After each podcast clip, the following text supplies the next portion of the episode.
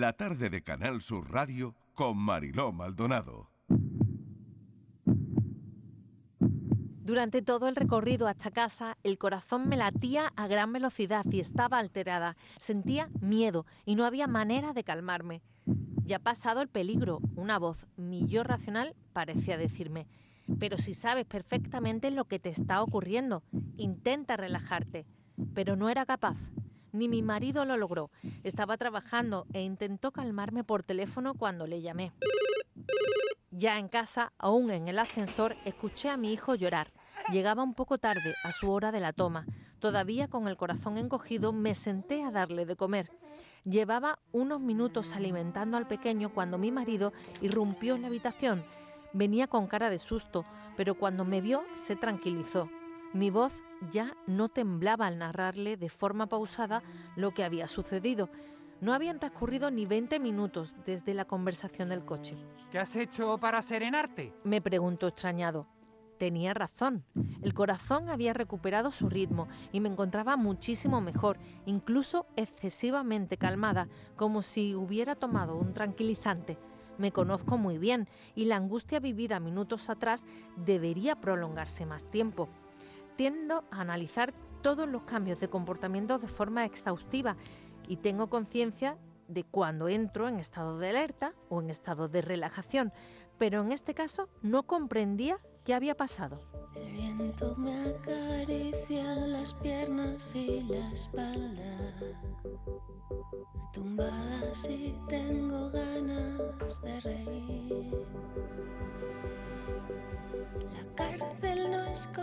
yo me la imaginaba. No está tan mal. No está tan mal. De lo que vamos a hablar a continuación conecta muy bien con la hora anterior, con el café que hemos hecho de elegir una palabra más de esas tres palabras que se nos ha venido siempre, que ha venido siempre dada e-, esa frase de la que hemos hablado, ¿no? Vamos a hablar con Marian Rojas Estapé, es psiquiatra, una psiquiatra ahora mismo con mucha influencia en redes sociales, con un libro que se llama Encuentra tu persona vitamina. Y es que hemos hablado tanto, tantísimo de personas tóxicas que se nos ha olvidado poner el foco en la gente verdaderamente importante. Eh, esas personas que, que tenemos alrededor y que son, como Marian los llama, los vitamina, ¿no? Porque aunque hay personas que existen desde, desde siempre, bueno, pues eh, hay que darles su lugar, ¿no? Yo creo que tanto a unas como a otras. Marian eh, escribió este libro durante la pandemia, eh, durante la tormenta Filomena, en, en, una baja maternal, y al final yo creo que lo ha traducido perfectamente, ¿no? ¿Quiénes son esas personas que cuando ella habla de los vitamina, de las personas vitamina. Rápidamente a todos nos viene a mente alguna, alguna que tenemos cerca, ¿verdad? Marian, bienvenida, gracias por atendernos, gracias por estar con nosotros esta tarde. Muchísimas gracias, me, he emocionado escuchando ese relato de mi, del libro mm. y efectivamente es que fue tal, tal y como lo habéis narrado, con la tonalidad y, y me, me ha llegado al alma. Muchísimas gracias. Bueno, pues me alegro enormemente porque eh, tratamos de ponernos en situación, ¿no? Cuando aquí los compañeros trabajan un texto, desde luego lo hacen para que la persona que lo está escuchando sienta, reaccione de alguna manera. Oye, ¿y qué se siente, Marian? ¿Qué se siente al escucharlo, no? ¿Qué, qué sientes cuando eso que has escrito lo oyes em, meses después? Bueno, es verdad que nunca me escucho, nunca escucho, eh, me cuesta mucho escuchar una entrevista o una conferencia mía luego porque, bueno, de repente pienso que, que lo he explicado regular, o pues yo creo que a nadie nos gusta escuchar nuestra voz cuando nos graban, como que te cuesta reconocerte. Estoy de acuerdo. Pero la realidad es que no, no me he leído, o sea, no me había leído en voz alta, es decir, yo lo he leído pero no le he puesto voz. Entonces, de repente cuando he empezado, digo, anda, esto sale en mi libro. Y, me hace ilusión, me hace ilusión porque le dedico muchas horas. Yo no soy escritora, yo soy médico y no, no sé, o sea, escribo Sé contar las cosas, pero no tengo esa pluma que, por ejemplo, tiene mi padre, que escribe maravillosamente bien, pero me gusta contar las cosas. Entonces, al menos intento que cuando las redacto lleguen lo mejor posible al lector. ¿Cómo definirías a las personas vitamina y de dónde ha nacido ese concepto? Bueno, me sucedió hace unos años que estaba dando una conferencia en México. Te hablaré de, ya puede hacer ocho o nueve años. Y entonces yo hablaba mucho del efecto del cortisol en el organismo, que es algo que siempre me ha interesado, la hormona del estrés. Y hablaba mucho que hay ciertas personas que te suben el cortisol solo con pensar en ellas. Y se hicieron muchas preguntas durante el coloquio de la conferencia. Y en un momento dado, como que me saturé del concepto de persona tóxica dije, pero en esta vida necesitamos, y de estas inspiraciones que te vienen de lo alto, dije, pues personas vitamina. Y me gustó, me lo quedé, dijo, me lo quedo.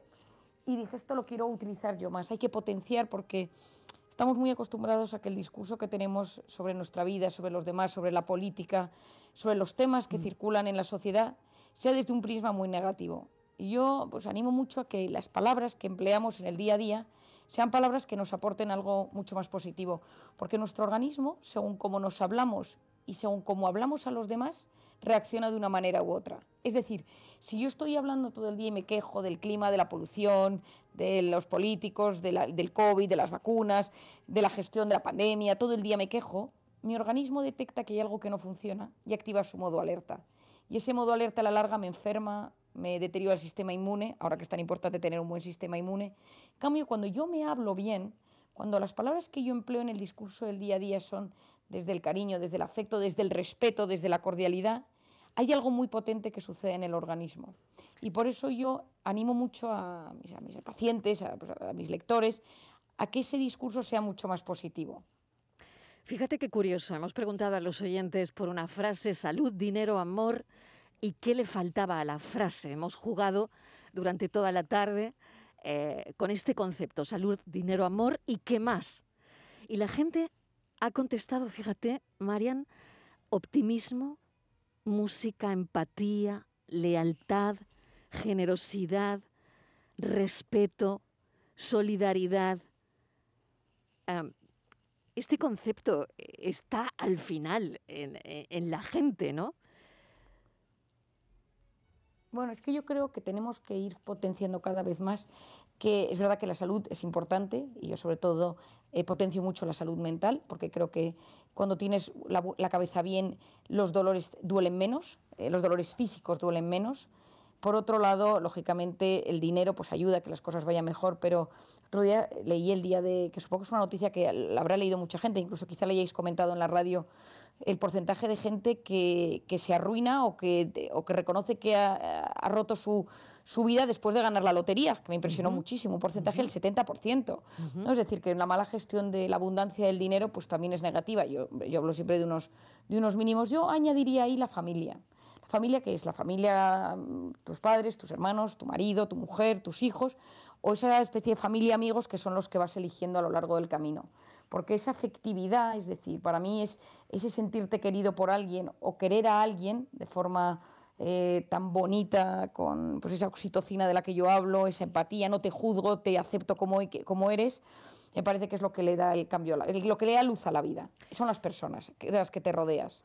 ¿Qué tenemos que tener para convertirnos en una persona vitamina? O no sé si eh, seríamos capaces de mm, analizarnos a nosotros mismos para saber que a lo mejor somos nosotros una persona vitamina. Bueno, yo creo, y esto es una pregunta que me hicieron una de las primeras, que me pareció muy curiosa, y, era- y es si podemos ser vitamina para unos y tóxico para otros. Mm, qué Entonces, interesante. eh, Ujú. Sí, entonces eh, yo recuerdo hace muchos años un paciente que yo tenía en consulta que era encantador, era educado, era simpático, siempre tenía algún detalle con alguien del equipo. Y un día lo vio otra persona de mi equipo, porque ese día yo no estaba, y le llamé para preguntarle a esta persona de mi equipo que qué tal había ido la consulta y me dijo, qué persona tan intensa y tan difícil, o sea, es demasiado encantador, o sea, es que es, qué agote, ¿no? Y me sorprendió. Y entonces me decía, por favor, cuando venga lo ves tú. A mí me encanta la gente que, amable, me chifla la gente que se vuelca, me encanta la gente que hace la vida agradable a los demás, pero hay gente que eso le abruma. Eh, entonces, muchas veces lo que para unos es eh, una persona relajante, una persona que le, a- que le anima, para otros son personas que te abruman. Entonces también hay que saber que, que hay personas que son muy apasionadas, que generan mucha alegría en su entorno y a otras que les parece demasiado intenso. Entonces sí que puede pasar eso. Y por otro lado, tú me preguntas que para ser personas vitamina yo creo que lo primero es que tengamos mucha conciencia de nosotros mismos. ¿Cómo soy yo? ¿Qué cosas me altera? ¿Y cómo soy yo alterado? O sea, yo, el, el, el. Yo soy una persona tímida. Me estresan las, la, la, las masas y cuando me altero me pongo súper irritable. Entonces soy consciente de cómo tengo que trabajar mi forma de ser, de cómo tengo que gestionar mis factores de estrés y sobre todo cuando yo llevo un tiempo irritado, pues entender que no he gestionado bien ni mi forma de ser ni mis factores de estrés. Entonces, cuando uno parte, esto es una de las... Cuando yo empecé mi tesis doctoral, el tema que surgió fue 500 pacientes que habían venido a mi consulta por problemas de ansiedad y de depresión. Y lo que yo me preguntaba es, ¿qué hay de la personalidad de base de estas personas que acuden a la consulta? Y me topé con que un 80% de estas personas tenían algo en su personalidad que les hacía sufrir. En psiquiatría y en psicología esto tiene un nombre que se llama trastornos de la personalidad, tiene un nombre muy feo, que son cosas, o, tra o, trastornos de la personalidad son rasgos de la personalidad que te hacen sufrir o que, te, o que hacen sufrir a las personas de tu entorno. Están las personas excesivamente dependientes, las personas impulsivas, histriónicas, obsesivas, las personas que tienen ese fondo psicópata, las personas y, son, por ejemplo, excesivamente desconfiadas, es que se me van ocurriendo diferentes eh, facetas. Entonces, el problema que tenemos es que a veces nuestra forma de ser, que es el resultado de nuestras vivencias, de nuestra genética y de nuestra historia con nuestra infancia, con nuestros padres y nuestros hermanos y en el colegio, el cúmulo y la adaptación que eso lleva al presente, pues tiene sus aristas y todos la tenemos. El que es impaciente, el que es impulsivo, el que es muy sensible, el que le da muchas vueltas a las cosas. Y el problema está cuando eso deja de ser gestionable y empieza a ser un problema. Y encima ese problema no solo me intoxica a mí, sino que afecta a las personas de mi entorno. Si yo soy una persona muy impaciente y vivo en pleno siglo XXI eh, con el tráfico, con el estrés que vivimos, existe la posibilidad de que yo desprenda eh, un, una mala energía, entre comillas, en las personas de mi entorno. Por eso la conciencia de uno mismo, conocerse, comprenderse, aceptarse para llegar a superarse, es un camino para empezar a ser persona vitamina. ¿Nos anulan eh, mentalmente las personas tóxicas, doctora? Sí, sí, totalmente. O sea, las personas tóxicas, que no son tóxicas porque no hay nadie tóxico, es tóxico el efecto que producen en nosotros. Es decir, una persona de por sí no es ni mala, ni tóxica, ni dañina, sino que el efecto que produce en mí es hiriente. Conozco muy poca gente que voluntariamente diga, me voy a ti y te quiero hacer daño. Hay gente así, pero es mucha menos de la que tenemos en nuestras cabezas. Nuestras cabezas a veces tienden a ver a los demás mucho peor de, los, de lo que son. Gente a veces más sencilla, más simple, pero vemos, calibramos unas intenciones que no, tienen, que no son siempre reales, pero nuestra mente magnifica y sufre y esa voz interior nos machaca. Pero esas personas, eh, esa percepción que tenemos de ellas en nuestra mente nos hace sufrir enormemente y nos sube el cortisol. Por eso hoy hay una frase que repito muchísimo que es comprender es aliviar. Cuando uno intenta comprender lo que subyace en la personalidad de esos tóxicos, de esos mal llamados tóxicos, a veces entendemos por qué actúan así con nosotros o por qué nos afecta tanto. Te doy un ejemplo. Si tú tienes una persona de tu trabajo que tú consideras tóxica, porque es una persona uh -huh. que te trata regular, que te pone una mala cara, que está siempre de mal humor, puedes no saber qué hay en su vida. Quizá tiene a su padre viviendo con Alzheimer en casa, quizá tiene una relación de pareja complicada, quizá su hijo está en las drogas, quizá te tiene envidia porque ve que a ti las cosas te van bien y no sabe gestionar su envidia y eso le hace ser así de duro. Pero el problema es que muchas veces juzgamos sin empatía juzgamos sin intentar ponernos en el lugar del otro. Y entonces ahí es donde entra la intoxicación de cortisol, entra la rabia, entra el odio y nos envenenamos. Y parte del camino en esta vida hacia la realización de uno mismo consiste en dominar esa voz interior. Es decir, que mi voz interior se convierta en un aliado. Todos tenemos esa voz interior que va comentando nuestra vida. Esa voz interior que a veces es una voz que te tira para abajo, no lo vas a conseguir, no puedes, no te lo mereces, pero a veces simplemente es una voz que te comenta la vida. Estás llegando tarde, deberías estar haciendo esto, has perdido el tiempo, mmm, has engordado demasiado estas navidades. Y esa voz es la que al final va a determinar qué tipo de calidad de vida tenemos. Y esa voz comenta a las personas de nuestro entorno. A veces los conocidos y a veces los desconocidos. Uno va por la calle y entonces ves a uno, ves a otro, a un vecino, y tu cabeza va haciendo juicios de valor. Y muchas veces esos juicios son muy duros, muy críticos. y lo que tenemos que saber es que la manera con la que nos relacionamos con la realidad y con las personas que nos rodean, eso va a tener un impacto directo en nuestra salud física y psicológica. Voy a eso justo, a lo que estamos viviendo, doctora Rojas Estape, porque eh, me gustaría hablar eh, el tiempo que nos queda del miedo y la culpa. ¿no? La pandemia ha provocado muchos problemas de salud y, poco a poco van apareciendo los relacionados con la salud mental. Eh, yo quería hablar del miedo y la culpa por pensar que has podido contagiar a alguien que, que, bueno, que se ha adueñado todo esto de, de, ha ido generando ansiedad, mucha ansiedad, ¿no? Hemos conocido un test en, en farmacia que, que, nos ha dado negativo, pero eh, que, mm, bueno, eh, pensando que estas pruebas no son 100% fiables, eh, vas de camino a casa de tus padres y te entran miles de dudas y, y, le empiezas a dar vueltas a la cabeza, ¿no? Porque igual tu, tu, compañero de trabajo te llama y te dice, oye, yo he dado positivo. En fin, eh, esa ansiedad en la que estamos inmersos ahora mismo, con una mezcla de miedo, culpa, eh, en fin, ¿qué haces? Con Desasosiego. Esto? Desasosiego. Bueno, yo creo porque, claro, sí. vas a entrar a casa de tus padres justo en el momento en, que, en el que alguien te llama y te dice, mira, yo acabo de dar positivo y te tomaste un café eh, por la tarde con esa persona. En fin, no lo sé, estamos viviendo todos eh, en esta vorágine tan tremenda y, como le decía, es que se están viendo ya, ¿no? Están apareciendo asuntos relacionados con la salud mental y que probablemente tendrán que ver con el cortisol del que nos habla, ¿no?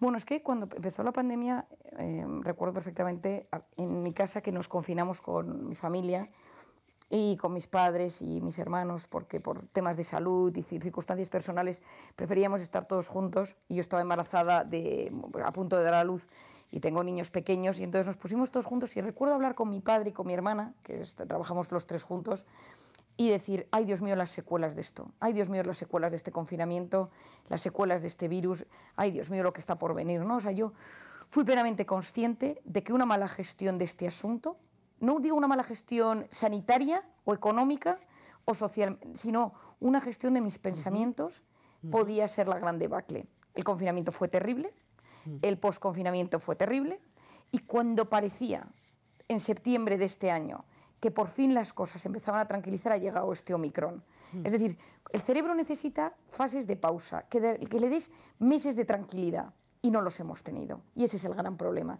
La Navidad del año pasado fue una Navidad muy dura, pero fue esperada. O sea, nadie, sabía, todos sabíamos en la Navidad del año pasado, del 2020, que eh, pues, pues, no sabíamos si íbamos a tener Navidad. Seis personas, ocho personas, toque de queda. Pero éramos conscientes de que había sido un año horrible y que lo poco que tuviéramos era un regalo pero nadie podía imaginar que este año había, hubiera tantísimas personas que pasaran Nochebuena, Nochevieja, fin de año, Reyes, confinados solos en sus casas. Esto era algo completamente impensable. Gracias a Dios, esta variante parece ser menos agresiva que la otra, cosa que nos alegra. Es decir, un respiro, ¿no? Ahí tenemos el respiro. Es un respiro. ¿no? Eso es el, eso, gracias a Dios es el respiro. Pero, ¿cuál es el asunto? Que nos hemos vivido, esta mañana he ido a la farmacia a comprar unas medicinas y la farmacéutica, que ya me conoce mucho, me dice, María, en el día 31 vendí 700 antígenos. Mm. Dice, llegué a mi casa y no, y no fui a ver a mi familia. Me quedé en casa, a las 12 de la noche me conecté y a las 12 y 5 me metí en la cama porque no podía más. O sea, me rompí, Marian, por la mitad y no podía más. Digo, es que me lo creo. Porque yo he recibido tal cantidad de llamadas, de audios, de peticiones estas navidades de gente que te decía, no sé cómo gestionar este tema. Una amiga mía con sus cuatro hijos salen de casa, se hacen los antígenos, iban 30 y da su hijo de tres años, da positivo. Entonces, eh, pero ese niño había estado con otro primo hacía dos días y entonces no hubo al final eh, cena de Nochebuena. Entonces, ¿qué es lo que yo recomiendo? Lo primero de todo es que el cerebro humano no lo puede controlar todo. Antes de que empezara la pandemia, en mi primer libro, Cómo hacer que te pasen cosas buenas, uh -huh. expliqué que una de las razones más importantes para la intoxicación de cortisol era el, el, la necesidad o la obsesión que existe en el siglo XXI de controlarlo todo. En mi seguro de vida, lo que gano, dónde las vacaciones. Uh -huh, es decir, una necesidad de. Uh -huh. Bueno, yo recuerdo un día que fui a, a, ver guarderías cerca de mi casa y en una de las guarderías vi unas pantallas y me dijeron, bueno, es por si queréis ir viendo cómo están vuestros hijos a lo largo del día, a través de las pantallas, ¿no? Dije, bueno, entonces yo ya no vivo, porque es Claro. lo típico que ves a tu hijo que se cae, que, está llorando y vives, o sea, eso que dicen ojos que no ven, corazón que no siente, ¿no? Exacto. Es decir, hay una obsesión por el control constante de las cosas. Y llegó la pandemia que nos dio una lección eh, magistral de no puedes controlarlo nada. Ni hasta el día que te casas, cuánta gente puede venir, si vas a poder celebrar las Navidades, si vas a poder quedar mañana a cenar, si podrás... Es decir, cada día hay una incógnita enorme y hay que aprender a vivir con la incertidumbre y con el riesgo. Es decir, o aprendemos a vivir con esta incertidumbre o esa intoxicación de cortisol nos va a afectar. Es decir, ahora mismo nos está haciendo mucho más daño la incertidumbre que los síntomas propios de este COVID, de este Omicron. Porque la angustia generada. Gente me ha pedido estas navidades recetas, lexatines, orfidales. María, mándame porque no puedo, porque no duermo, porque estoy súper tensa, porque hay una tensión en el ambiente, en mi casa, en mi familia. Y yo lo, lo que recomiendo es hacer un primer planteamiento, o sea, un mensaje de cierta tranquilidad, ¿no? Es decir, vamos conociendo cada vez más esta pandemia, aunque va mutando, aunque van pasando cosas y las noticias eh, tienden a, abrir un poco de luz. Lo, lo segundo es que evitemos la sobreinformación. Es decir, el cerebro no está diseñado para poder captar tanta información y asimilarla.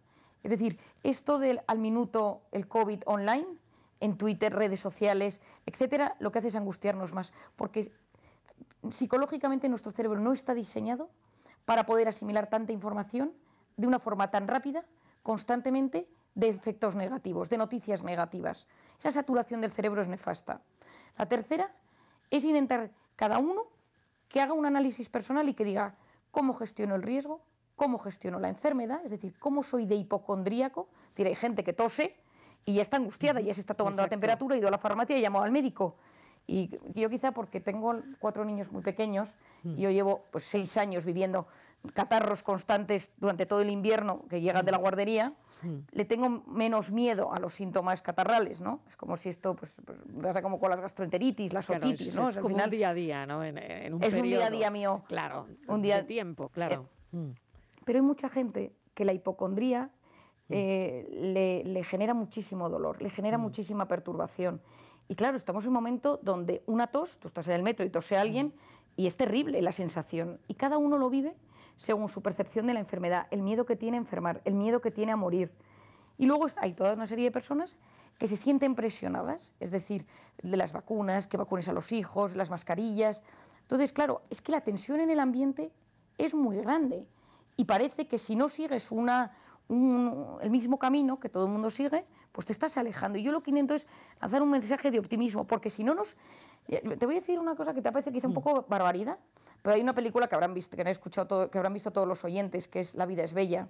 Y yo pienso muchas veces que si hubiera- le hubiera medido los niveles de cortisol a Roberto Benigni, habría fallecido con niveles de cortisol relativos para las circunstancias tan dramáticas que estaba viviendo. Y a su hijo ya ni te cuento.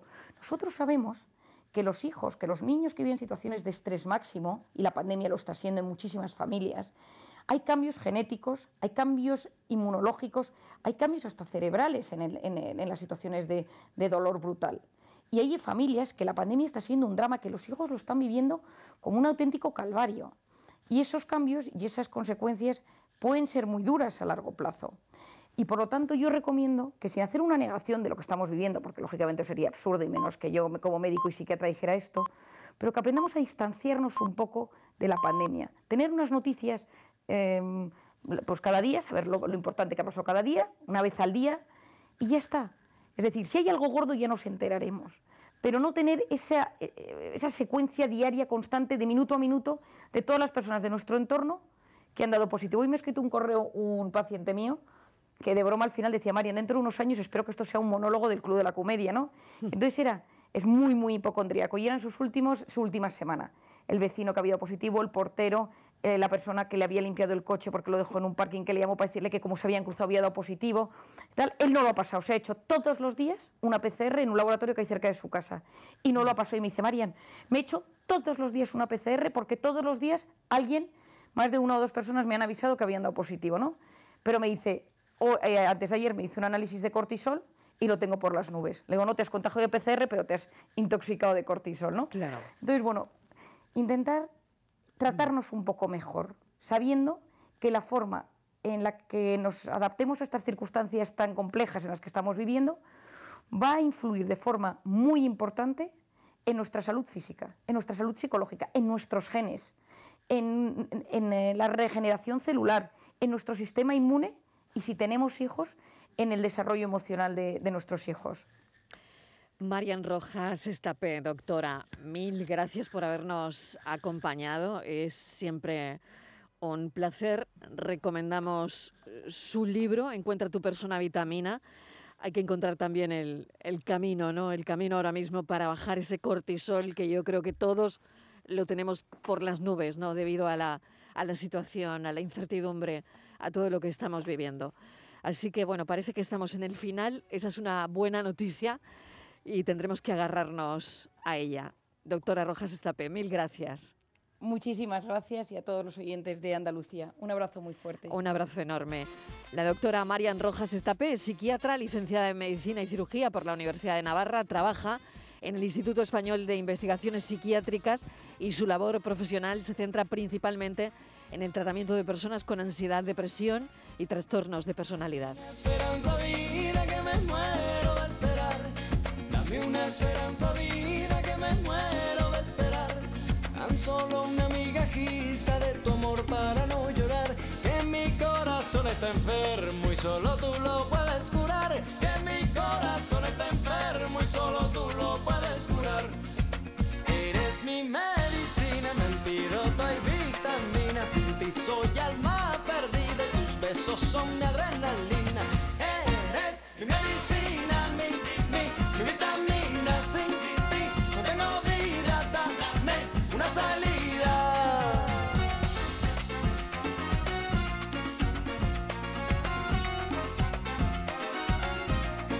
Dame de lo que yo quiero que me estoy poniendo mal. Dame de lo que yo quiero que me estoy poniendo mal. Quisiera una sobredosis de cariño para sanar. Que mi corazón está enfermo y solo tú lo puedes curar. Que mi corazón está enfermo y solo tú lo puedes curar. Eres mi medicina, mi antídoto y vitamina. Sin ti soy alma perdida y tus besos son mi adrenalina. Eres mi medicina,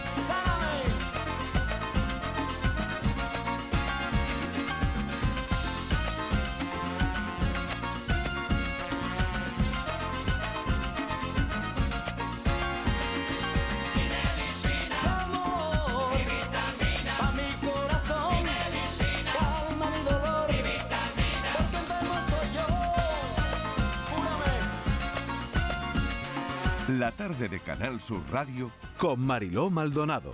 También en nuestra app y en canalsur.es.